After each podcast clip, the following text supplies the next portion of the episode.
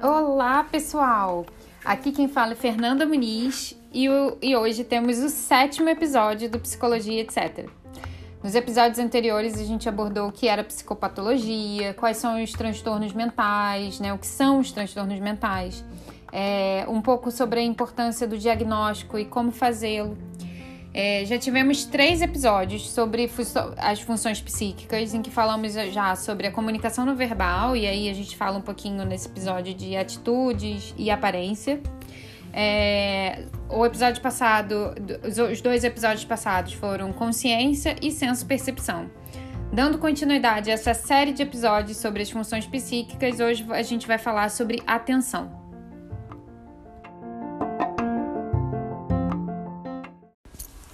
Seria atenção, né? A atenção é um direcionamento da consciência, é a concentração sobre determinado objeto. É... Atenção é concentrar, é abdicar de alguma coisa, focalizar em outra. É selecionar, filtrar, organizar as informações, né? Isso é o que a gente chama de atenção. A gente está exposto a uma quantidade gigantesca de estímulos, é, tanto no ambiente quanto do, do nosso mesmo, do nosso organismo. E se não tivermos uma boa capacidade de focar nossa atenção a determinados estímulos e abstrair de outros, a gente não tem como ter uma boa experiência, uma boa vivência, né? A atenção, ela tem diversas características e aí ela é sempre dividida em duplas, né? Então, por exemplo, você pode ter uma atenção voluntária ou espontânea, né? A atenção voluntária é aquela que é concentração intencional a um objeto. Eu tô, eu tô conscientemente colocando a minha atenção em determinado assunto, em determinada questão, em determinado objeto. A atenção espontânea ela surge a partir de um estímulo incidental, né, que desperta o interesse. Então, é, eu estou aqui falando com vocês e alguma coisa caiu aqui na minha sala.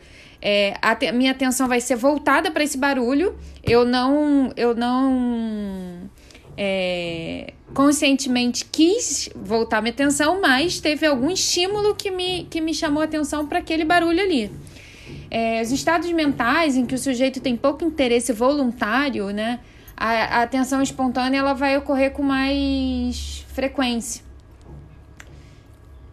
Então, que tipos, né? Então, é, esses estados mentais seriam no estado depressivo, a pessoa está dispersa, na ansiedade está muito dispersa.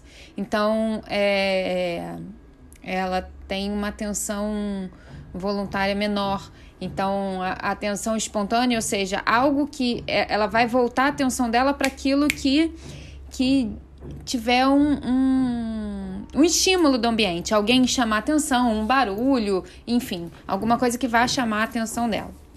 A gente também tem a divisão entre é, uma atenção interna e externa.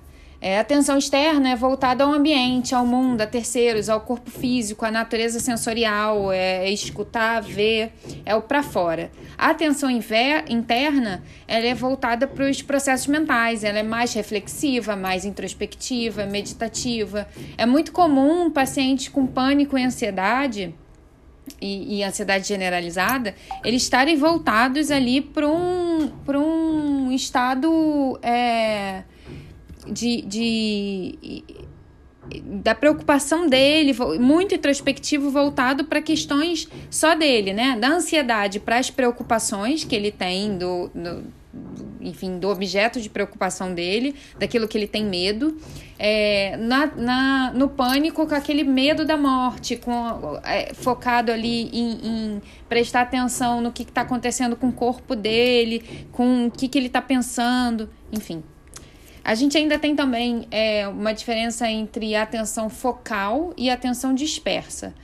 A atenção focal ela se mantém delimitada, concentrada na consciência. A atenção dispersa é o oposto, né? Ela é não concentrada, ela está ali completamente.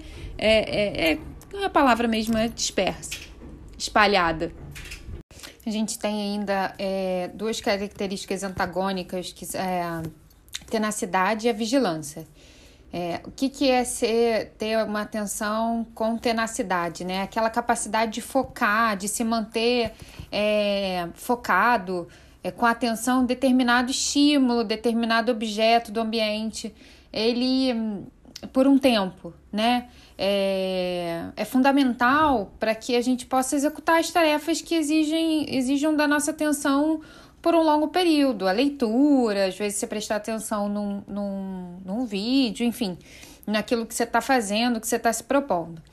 A vigilância é o contrário, é a mobilidade dessa essa capacidade de mudar de foco é, dependendo do estímulo, do fenômeno, do objeto, né? Você mudar toda hora. Pessoas é, é, do transtorno bipolar, que tem o transtorno bipolar, e na fase maníaca principalmente, ela tem ela é hipotenacidade, tem hipotenacidade, ou seja, ela não consegue ficar con é, concentrada numa mesma atenção durante um longo período.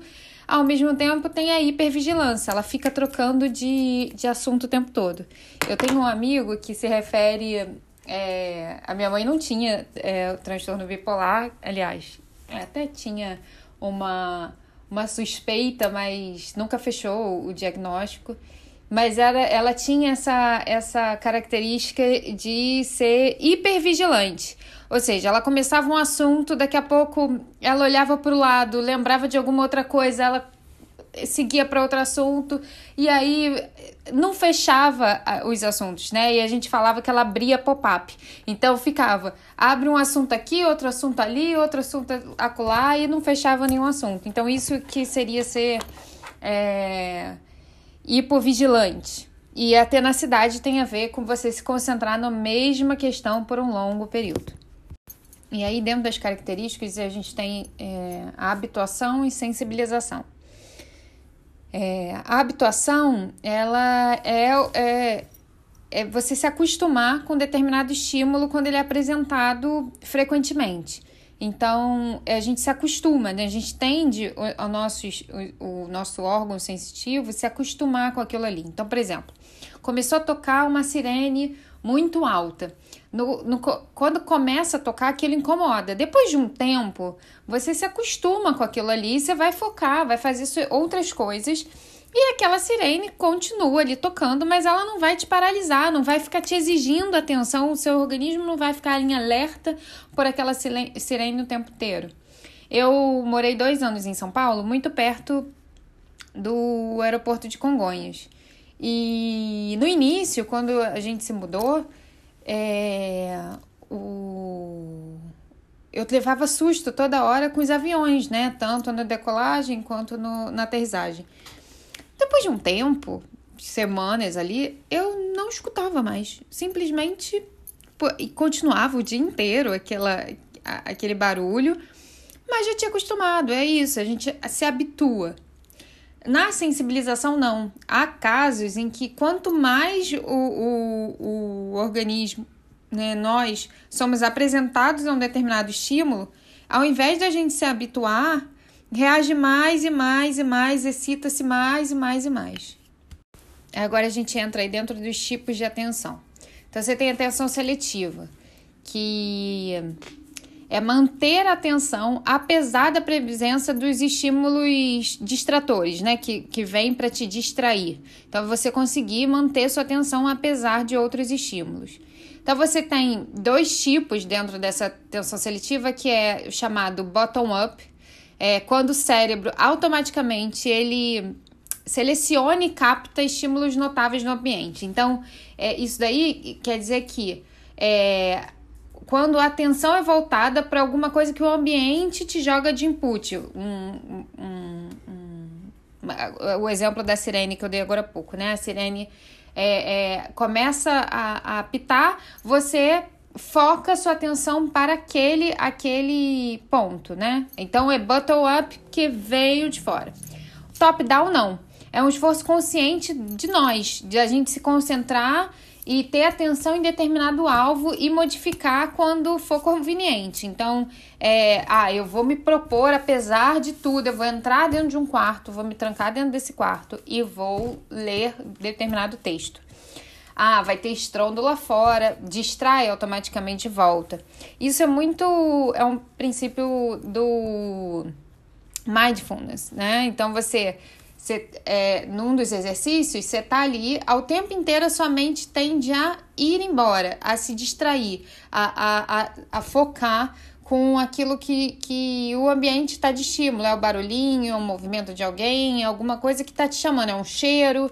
E, e aí a, a, o exercício é de você sempre voltar a determinado ponto. Volta, tenta focar, tenta focar, tenta focar, tenta focar. Isso que, que é muito do mindfulness. É, aí a gente tem a atenção dividida. Dentro da atenção dividida, é, o que, que ela fala, né? É, quando a atenção é dividida dois ou mais processamentos. É o que ocorre com a gente na vida cotidiana. A gente dificilmente, a não ser que seja para um estudo e tudo, a gente dificilmente está focado em uma coisa só, né? Por exemplo, quando você está dirigindo, você está dirigindo e está escutando música. É, tem ali atenção em dois, em, em dois objetos, né, em dois estímulos diferentes. Isso não quer dizer que um vá atrapalhar o outro. Na atenção alternada é quando voluntariamente a gente alterna a atenção. E a gente para o foco de um e aciona o foco do outro e depois volta, enfim. Por exemplo, eu estou escutando música, aí eu atendo o telefone, depois eu volto a escutar música. Eu estou alternando a minha atenção. Dentro da, a, da atenção sustentada é a capacidade de manter o foco durante um longo período. Então, essa capacidade varia ao longo da vida, né? Normalmente ela diminui. E aí depende de vários fatores, como é, estímulos alvos né, distrativos, aquilo que vai, vai ter muito poluição, vamos dizer assim, muito entre aspas, mas é, é, coisas que vão te distrair quando você está focado. O seu nível de consciência, seu nível de motivação, sua fadiga, seu estado mental, seu estado de humor, seu estado mental no sentido de como que você tá, sua saúde mental, seu estado de humor é um, um estado depressivo, ansioso, tem muita dificuldade de concentração, de manter uma atenção sustentada por um longo período em determinada atividade. Você, a gente ainda tem é, seleção de respostas e controle seletivo. O que, que seria isso, né? é o ato de prestar atenção é, que está relacionado à vontade, à nossa volição. Ela está relacionada à nossa intenção, ao planejamento, à nossa tomada de decisão. É, é, é, isso faz parte do processo cognitivo complexo. E aí, por fim, a gente tem ainda a atenção voltada para a memória de trabalho. Apesar de ser memória de trabalho, a gente vai ver isso quando a gente. No, eu acho que é o próximo episódio, a gente vai falar de memória é, a atenção, a memória de trabalho, ela está muito mais ligada à função psíquica, à atenção, do que a memória em si. Às vezes as pessoas falam assim: "Ah, eu tô com fal eu tô eu tô com perda de memória". Na verdade, ela tá com a atenção dela prejudicada. E aí, por ela não conseguir se concentrar, ter atenção em determinada coisa, ela não retém a informação, porque ela nem prestou atenção em como é que ela vai fixar uma informação da qual ela não, não é, é, é, prestou atenção, ela não, não deu a devida atenção para aquilo ali. Então, é, seria né, a habilidade de manter itens, percepções, tarefas ativos na mente sem apoio a estímulos externos. É, isso é muito importante, a gente vai ver para quadros depressivos até na hora de, de, do diagnóstico, porque muitas vezes o paciente vai vir com uma queixa de falta de memória, quando na verdade o problema dele de fato não é memória, é atenção, e é isso é muito importante o profissional diferenciar para poder definir o quadro corretamente, né? É, eu vou dar um exemplo, por exemplo, é, meu pai ano passado, ano retrasado, começou com uma falta de memória de trabalho, assim, é, é ele esquecia, ele tinha uma lista com quatro coisas que ele tinha que comprar. Ele nunca precisou levar anotação na rua, mas de um dia para o outro ele tinha quatro coisas que ele precisava comprar. Ele saía para comprar, voltava com uma, porque ele tinha esquecido as outras três. Não conseguia lembrar. Às vezes ele levava, aí minha mãe começou a anotar, ele começou a levar anotado e ele esquecia de olhar o papel onde estava anotado. E a gente começou a pensar que era falta de memória, na verdade não era um quadro depressivo que já vi, que vinha né, é, crescendo, se agravando. Ele não conseguia se concentrar nas tarefas, ele não conseguia colocar a atenção dele na tarefa. Se ele estava conversando com você, ele se distraía muito rápido, ele, ele não conseguia ficar focado em determinada atividade. E isso era para tudo. Então, isso inclui a atividade cotidiana dele, né? É, é, é, e isso prejudica. Enfim. É, é bom a gente se, a, se atentar é, que a, a atenção ela está muito ligada a algumas outras funções psíquicas. Por exemplo, a atenção ela está muito ligada à vontade e ao afeto. Né? A atenção ela é afetada muito, muito fortemente pela, pela vontade e pelo afeto. Por exemplo, crianças com TDAH elas conseguem ficar paradas para assistir um filme que gostam muito elas se, se concentrar em determinadas brincadeiras e ficar perto de pessoas que elas têm bastante intimidade e afinidade. É como se a disfunção normal daquela, daquelas pessoas, daquelas crianças, atenuasse quando está exposta a fatores que tenha forte desejo e afeto. Então, é, um bom jeito de lidar né, é incluir é, é atividades para aquelas crianças que já têm uma dificuldade de colocar sua atenção, né? é, em coisas que elas gostem muito, que seja com alguém que elas gostem muito, porque isso facilita que elas consigam prender a atenção delas. Então, vocês já viram quando a gente também gosta muito de determinada coisa, de determinada atividade, de, se o livro está muito bom, a gente tende a se prender mais, esquecer o mundo à nossa volta e se prender mais aquela leitura. Se o livro tá chato, é um assunto que não me interessa muito, eu tô com uma dificuldade, aquilo tá tá difícil, muito mais fácil me, me, me deixar distrair por vários estímulos distratores, né? Pelos vários estímulos que o ambiente tem o tempo todo. Por exemplo, agora eu tô aqui gravando para vocês. Tem uma obra maldita aqui em cima, no andar de cima. Se no, eu, eu tô com muita vontade de gravar este episódio, mas se eu não tivesse com tanta vontade assim, se fosse algo que tanto faz, tanto fez, talvez eu fosse me distrair, fosse ficar me mexendo nas redes sociais, porque, nossa, tem barulho, enfim, tá, tá me incomodando e eu vou me distrair, vou parar de fazer o que eu tô fazendo. A atenção, ela também tá muito, muito próxima à senso-percepção. E aí, na verdade, é o contrário. A atenção afeta a senso-percepção.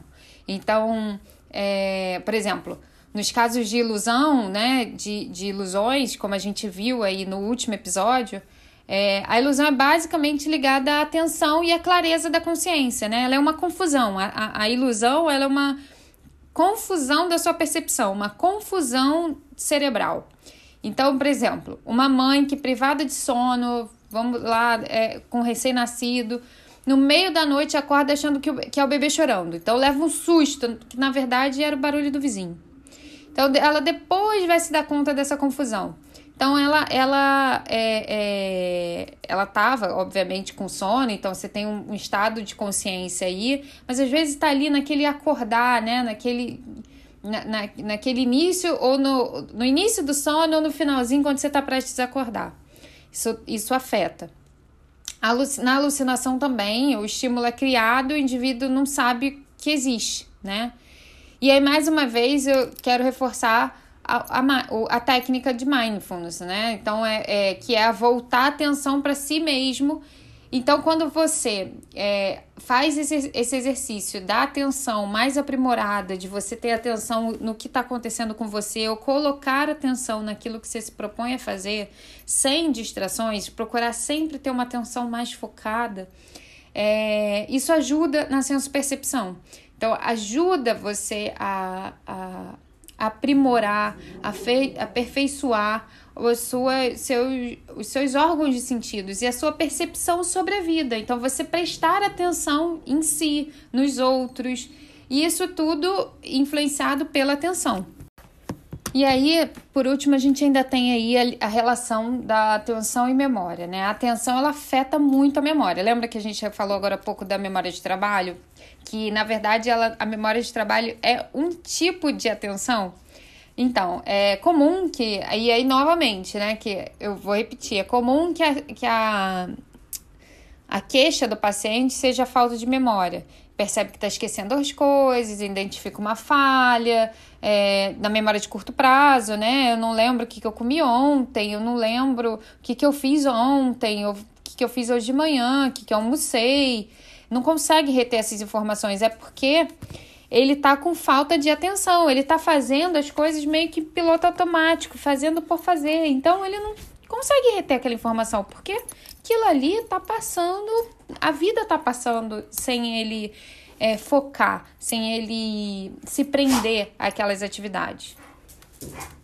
Então, é, se eu tenho uma disfunção da atenção, ela vai afetar a minha capacidade de fixação e, consequentemente, a minha a capacidade de evocação. Portanto, vai afetar a, a memória, né? Por isso que é, é, é por esse motivo que é, é muito comum que alguém que tem um transtorno de ansiedade relate ter lido um livro inteiro, estudado muito e não conseguir se lembrar nada. Porque o problema inicial não é a memória em si, não é a capacidade de guardar, de codificar. É o início, que não tem a ver com a memória em si, tem a ver com a atenção. Que a pessoa, apesar da pessoa achar que é, é memória, não é. É a atenção que, que tá, que tá prejudicada.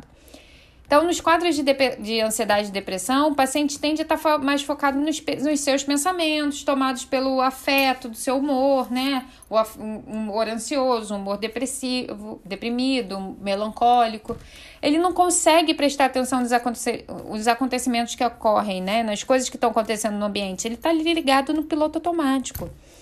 Então, ele não consegue fixar e não vai conseguir resgatar, porque na verdade ele não, não, o primeiro processo não aconteceu, ele não fixou. Então, como é que ele vai resgatar algo que não foi fixado? Então, essa é a grande questão. Então, agora a gente entra aí nas alterações, né? Nas alterações da atenção. Então, como sempre, a gente vai começar pelas quantitativas, depois a gente segue para as qualitativas, que são um pouco mais complexas. Mas nas quantitativas, você tem é o nosso estado normal né, de atenção, aquilo que não está disfuncional, não está alterado, que seria o chamado normoproxesia, mas eu acho que nem é um nome que, que ninguém tem que ficar decorando, guardando, enfim, é o estado normal da atenção. E aí você tem um, um estado é, de rebaixamento e depois de abolição mesmo, de não ter. É, não existe uma exaltação de, da atenção. Como é que a gente vai medir que alguém tem mais atenção do que deveria, tá mais ligado do que deveria? Que bom, né? Mas não, não, não tem uma alteração é, para cima desse, desse, dessa função psíquica. Na hiporo, hipoproxesia, é, hipo sempre é um radical de menos, né? Proxesia se refere aí à atenção. Então, é a perda da atenção global. É, você não consegue focar naquilo que tem interesse, né? Então, uma das características é a perda da capacidade de concentração, uma fatigabilidade maior, é, e aí, consequentemente, vem a dificuldade de perceber os estímulos, de compreensão. As lembranças se tornam mais imprecisas, a maior dificuldade no raciocínio e no pensamento.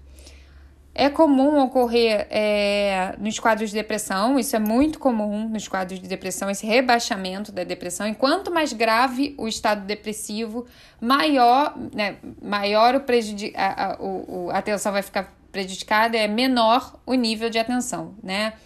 É, um exemplo é que é comum da entrevista clínica ele, é, a pessoa não consiga nem focar a atenção no entrevistador. Ele vai ficar é, abstraindo, saindo daquele, daquele. Claramente você vê que ela tá. A, pessoa está distraída, tá, tá fora dali. Então é, é uma característica que é, é, é comum nos quadros depressivos. Em outros quadros também que a gente vai falar mais para frente. E a gente tem também a aproxesia. A pro, né, o A é de abolição, de não existir, proxesia da atenção. Então, é abolição da atenção.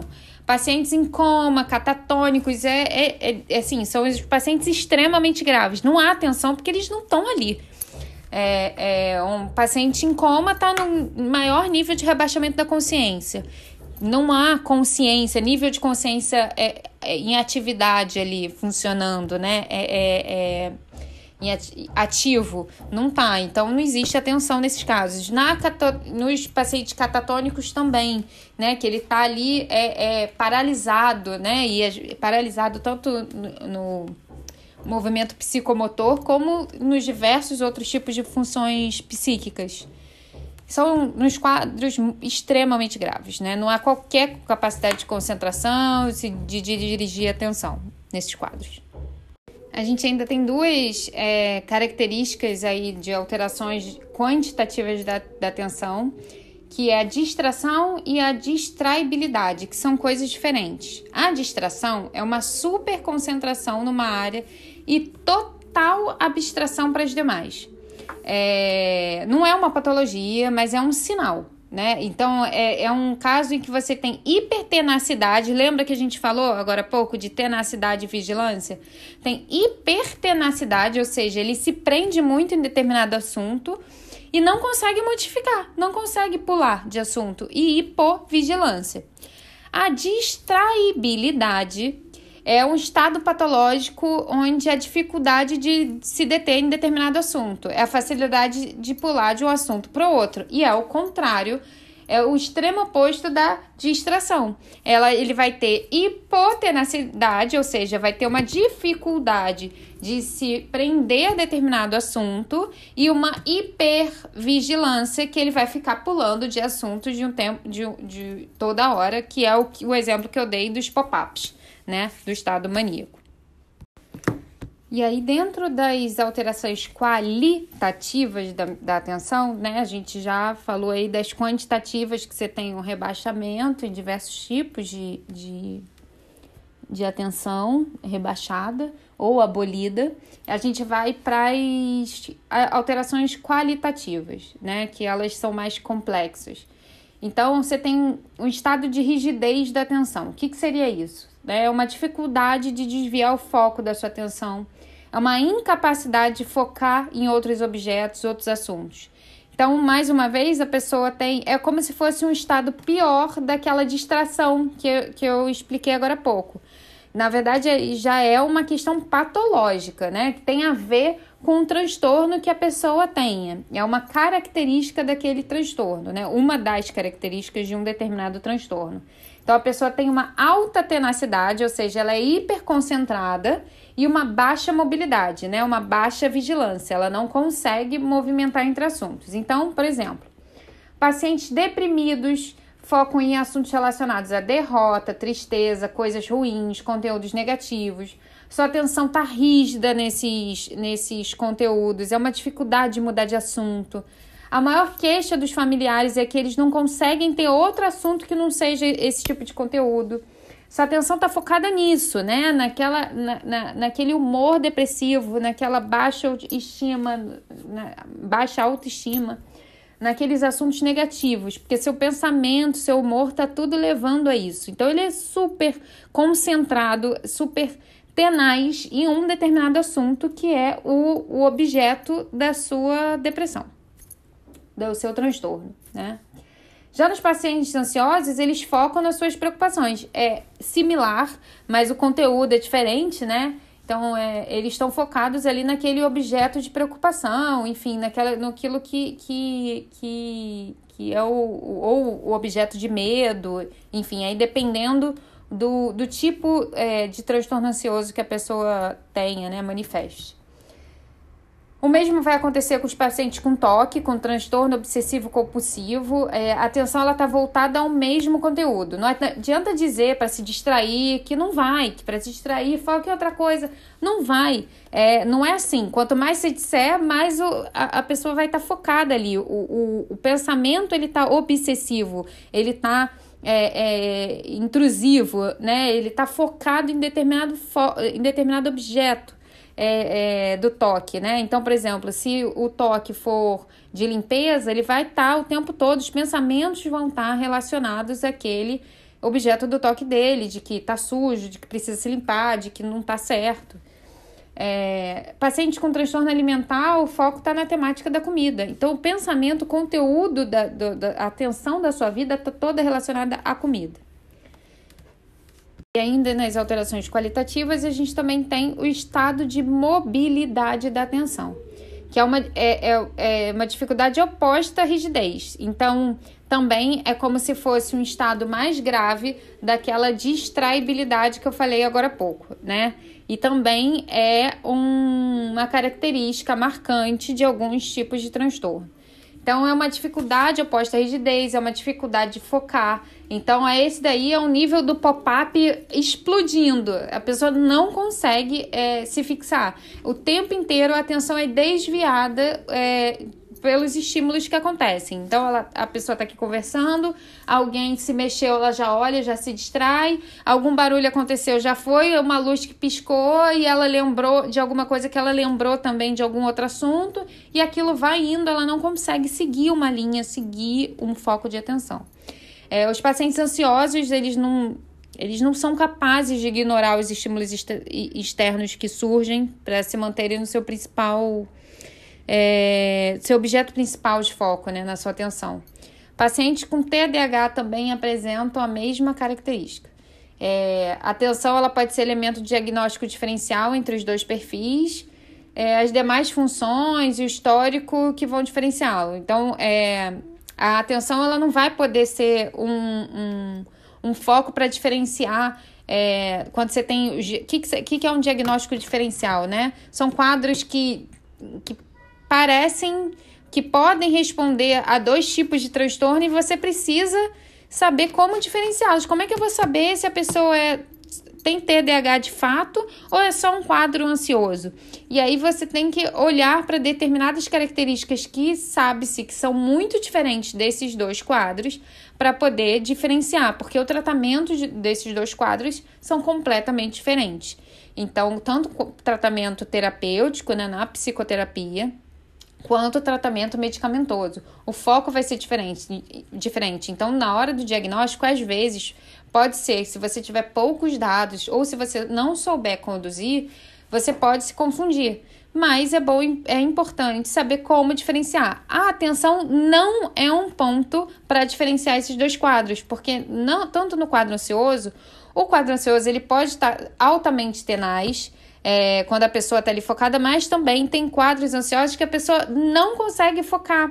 É, é, e aí não consegue focar em assuntos que não sejam o foco da atenção, né? Ela tá ali, ela não consegue prestar atenção em nada. Então, quase que parece que pode que, que é um quadro de, de TDAH, né? De transtorno, dificuldade de atenção e, e hiperatividade.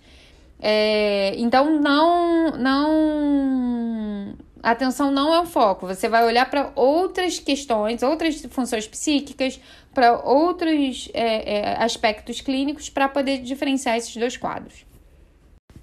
E como é que faz o exame da atenção? Né? Como é que eu. Como é que. Que ferramentas a gente tem para avaliar o nível de atenção do, do paciente que eu recebo, da, das pessoas com quem que se consultam comigo. É, então, a principal ferramenta vai ser entrevista, observação, contato visual, né? Você vai verificar se é capaz de manter o contato visual o tempo inteiro, se consegue se manter concentrado na entrevista e no conteúdo dela. Então, se ele consegue responder, se ele tá ali presente, né? Ou tá vagando, tá, a cabeça tá em outro lugar. A maioria das alterações de atenção são observadas só no exame psíquico, né? Casos de exceção são observados pela testagem psicológica. E aí, que são menos diretivos no exame clínico, né? Faz com que você observe melhor a atenção do, do paciente para você saber exatamente o que, que na atenção, qual tipo de atenção ali que está prejudicada. Então, o tipo de pergunta que você pode fazer é, as perguntas de triagem, né? É, como está a sua concentração, se você tem tido, se a pessoa tem tido muitas distrações, qual a dificuldade dela de terminar tarefas, se perde objetos com frequência, se perde pra, tá, é, prazo, tarefas, se esquece de comprar alguma coisa, se está esquecendo os objetos, esquecendo é, a, as tarefas que tem que completar. Isso são alguns indicativos que podem te dar um norte de que alguma coisa na atenção tá esquisita. Na verdade, quando você vai fazer o exame clínico, você não tá ali preenchendo box de ah, essa pergunta é da atenção, essa é, é, você tá ali num tentando encontrar um caminho, né? Então, se isso te chamou atenção, você vai se aprofundar nisso daí.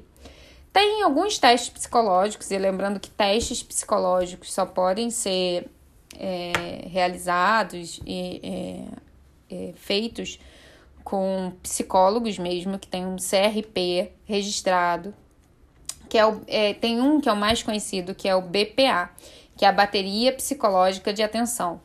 Né? É, ela avalia atenção geral e subtipos, concentração, atenção dividida e alternada. É, ela, é, é esse teste específico ele pode avaliar de, a, das idades entre 6 e 82 anos. Então, e pode ser aplicada individualmente ou coletivamente. É como um teste é um teste psicológico, né? Agora a gente também tem o teste Stroop, é, ele não é um teste psicológico, é um teste livre, ou seja, ele não foi validado numa escala é, é, psicológica, é, numa, não passou por testes estatísticos, é, ele não está no SABEPS, é, né, que é o, o, é o site do CFP, do Conselho Federal de Psicologia, entre, onde você pode consultar todos os todos os testes que estão é, disponíveis.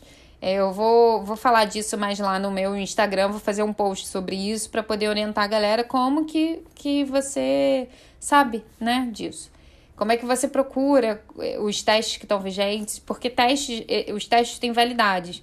Então, se um determinado teste, que até no passado ele era, era, ele era ok para ser, pra ser é, aplicado, esse ano ele já pode ter expirado, a validade dele pode ter expirado. E se ninguém é, é, revalidou, né, ele vai continuar expirado e não pode ser usado. Tá? Você pode ter seu CFP, casa, é, seu registro caçado, então não pode ser usado. Mas voltando, né? Distrair aqui, voltando. O teste Stroop, ele não é um teste é, psicológico, é um teste livre. Você acha no Google, se vocês jogarem no Google aí, teste Stroop, eu vou colocar na descrição do, do, vi, do vídeo, não, do, do episódio de hoje, para vocês procurarem a palavrinha correta. É, é um teste legal porque você pega ali a, a atenção do paciente, porque ele tem que dizer a cor e não o que está escrito. Vocês já devem ter visto esse teste. Por exemplo, na tela está escrito cinza, né? C-I-N-Z-A, só que está escrito em vermelho. A pessoa ela tem que dizer a cor e não o, a palavra. Então, na hora que aparecer na tela esse cinza em vermelho, ele tem que dizer vermelho e não cinza, para ver se ele está ligado. Só que isso é rápido, né? E aí tem uma forma ali de fazer uma correção. É muito interessante. E aí a gente, para finalizar o episódio, a gente vai entrar nas alterações da atenção recorrente nos transtornos psicopatológicos. Então, se a gente tem é, na depressão, né? Então, nos principais, tá, gente? Eu, eu pincelo aqui os principais, os que mais aparecem, os mais recorrentes, ou né, os mais graves, vamos dizer assim. É, na depressão, a pessoa tem hipoproxessia, ou seja, ela tem o hipo, né, rebaixamento global daquela atenção dela, ela, ela tende a ter uma atenção diminuída. Como diversas outras funções psíquicas, a gente vai ver que é muito comum no quadro de depressão ela ter também um rebaixamento, um rebaixamento do, da concentração, um rebaixamento, talvez um pouco da memória afetada, é, o afeto, enfim. É, então, ela também tem uma rigidez da atenção, aquilo que eu, que eu, que eu falei é, agora há pouco nas alterações qualitativas, né? Então, ela tem uma hipertenacidade, ou seja, ela está super se apegada num único tema, que é o conteúdo penoso, né? O foco no fracasso, na doença, na culpa, no pecado, na ruína, no quanto ela é ruim, no quanto que ela não merece viver, no quanto a vida dela é horrível. Então, o conteúdo do pensamento dela está focado, é um conteúdo só, vamos dizer assim, né? Na maior parte do tempo, ela está focada neste conteúdo. É, o indivíduo ele tende a se fechar, não olhar para o mundo ao seu redor, ele fica mais interiorizado, tá? Na ansiedade, você tem uma hipotenacidade, né? É uma dificuldade de ter mobilidade dessa atenção, porque o foco é no assunto ansiogênico. Então, se eu tenho um, um, determinado medo, né? Ou se alguma preocupação grande que está me causando ansiedade, se eu tenho uma ansiedade social, então uma dificuldade nessa relação social na vida, o meu assunto é aquilo que vai me dominar. Isso vai ser aquele meu assunto ansiogênico. É... Na mania, a gente tem uma hipermobilidade, uma troca frequente de foco. Então é aquilo do pop-up. Sempre lembrem do pop-up que é mais fácil, assim. Na mania, ela vai estar tá trocando toda hora o foco da atenção dela, pulando de um para outro, não vai conseguir se prender. E aí por isso que fala a hipotenacidade. Então vai ter uma dificuldade em concentração, né? A sua atenção salta rapidamente de um ponto para o outro, fica agitado, não consegue focar. E aí, por último, aí na esquizofrenia, é, a, a, por último, não, que a gente ainda tem mais dois. Vamos, tá, tá acabando, tá acabando.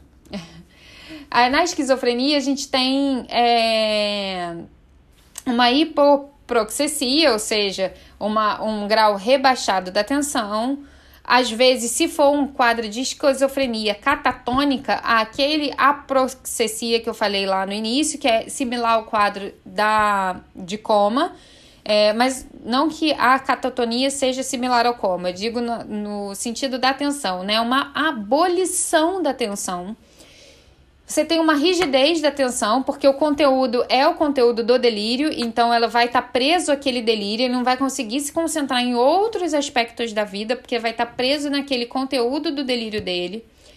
É, e uma hipermobilidade, é, pode ser que exista uma hipermobilidade, é, porque ele não vai conseguir se concentrar em nada. Se ele não tiver em delírio, ele vai é, ter uma dificuldade de se concentrar nas tarefas do dia a dia e vai ficar é, movimentando, né? Mob, é, é, a atenção dela, dele vai ficar pulando de um foco para o outro. É, e tem uma. É, eles são muito suscetíveis a se distrair com informações relevantes, com estímulos visuais e auditivos. Muito, muito, é muito comum. É, no TDAH, é muito importante a gente falar do TDAH aqui, que é uma dificuldade em direcionar e manter atenção, assim como controlar a impulsividade. Então, há problemas na atenção alternada e na sustentada, tá? No toque, a gente tem uma vigilância excessiva, ou seja, é, ele está preso é, naquele foco, né, naquele, naquele assunto, e um prejuízo na atenção alternada. E aí, a gente, importante a gente atentar que a atenção é uma função psíquica é, que atinge muito os transtornos neurocognitivos. Né? Então, no, no caso de delírio, no distúrbio de atenção, eles estão sempre presentes. Nos transtornos cognitivo leve, é, comum em idosos, né? maior demora para realizar as tarefas cotidianas na, no mal de Alzheimer, né, na demência de Alzheimer, tem uma dificuldade em tarefas de concentração e foco, comprometimento da atenção seletiva e dividida. Na demência frontotemporal, tem prejuízo da atenção, pode apresentar muita distraibilidade. E na, na demência de corpos de Levy, tem um prejuízo mais acentuado ainda do que na demência de Alzheimer. Então, é importante, é, principalmente no atendimento a idosos, ou em crianças, é, atentar né, para essa falta de atenção, se pode ser um indicativo de um quadro aí é, de neurocognitivo para poder é, conduzir o tratamento da melhor forma.